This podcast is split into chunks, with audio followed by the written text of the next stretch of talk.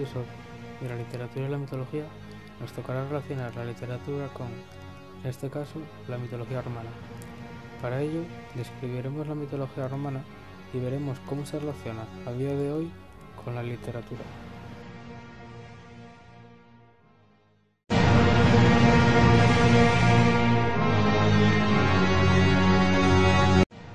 Los dioses en forma romana se volvieron más bélicos en comparación con su forma griega y dejaron de mezclarse con los mortales, dado que para ser los dioses de un imperio necesitaban ser más duros, más poderosos y no tener tantas distracciones como podían tenerlas los dioses griegos.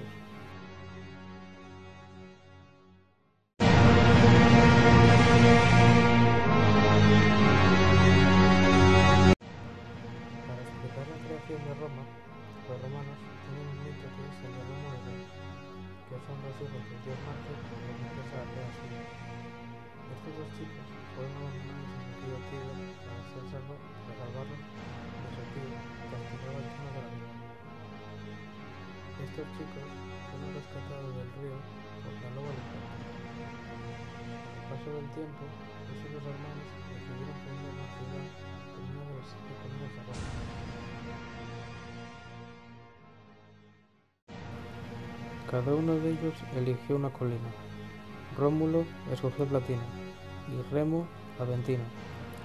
Al no ponerse de acuerdo en cuál de las dos colinas escoger, Rómulo asesinó a su hermano y fue elegido como el primer rey de Roma, en Platina.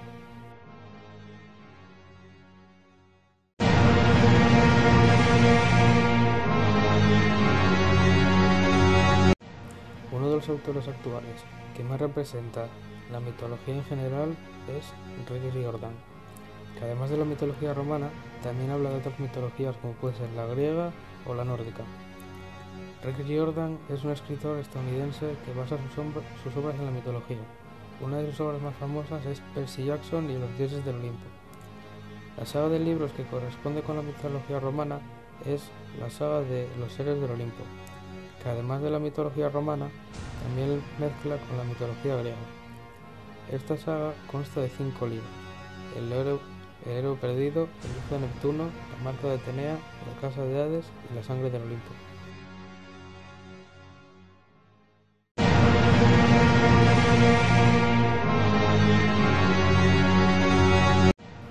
Júpiter, Neptuno y Plutón son los tres principales dioses romanos, que corresponden con los tres elementos naturales más importantes, agua, aire y fuego. Júpiter es el padre de los dioses y de los hombres, es el dios de la luz, controla las catástrofes naturales relacionadas con el aire y las tormentas y además también es el dios de los rayos. Neptuno es el dios de las aguas, controla los mares, lagos y todo tipo de agua que haya en, en la planeta Tierra. Y Plutón es el dios del inframundo y controla el fuego.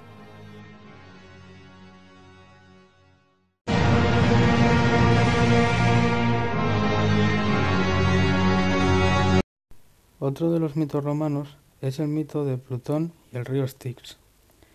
El planeta Plutón lleva el nombre del dios romano de la muerte. Tanto el planeta como el dios significaban frialdad. Según el mito romano, cualquiera que, muera tiene que viajar al inframundo. Primero, los muertos tienen que cruzar el río Styx, también conocido como el río de los muertos.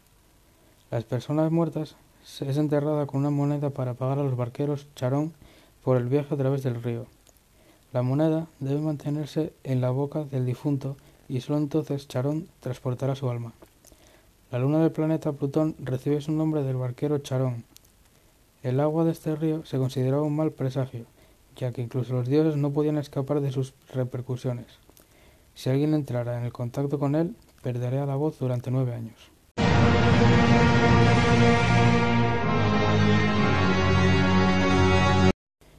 Gracias por escucharnos un día más en la literatura y la mitología. Esperemos que les haya entretenido el programa y si desea que hablemos de una mitología en concreto, ya sea nórdica, egipcia o griega, díganoslo y en el siguiente programa intentaremos darle información sobre cada una de estas mitologías. Gracias y hasta la semana que viene.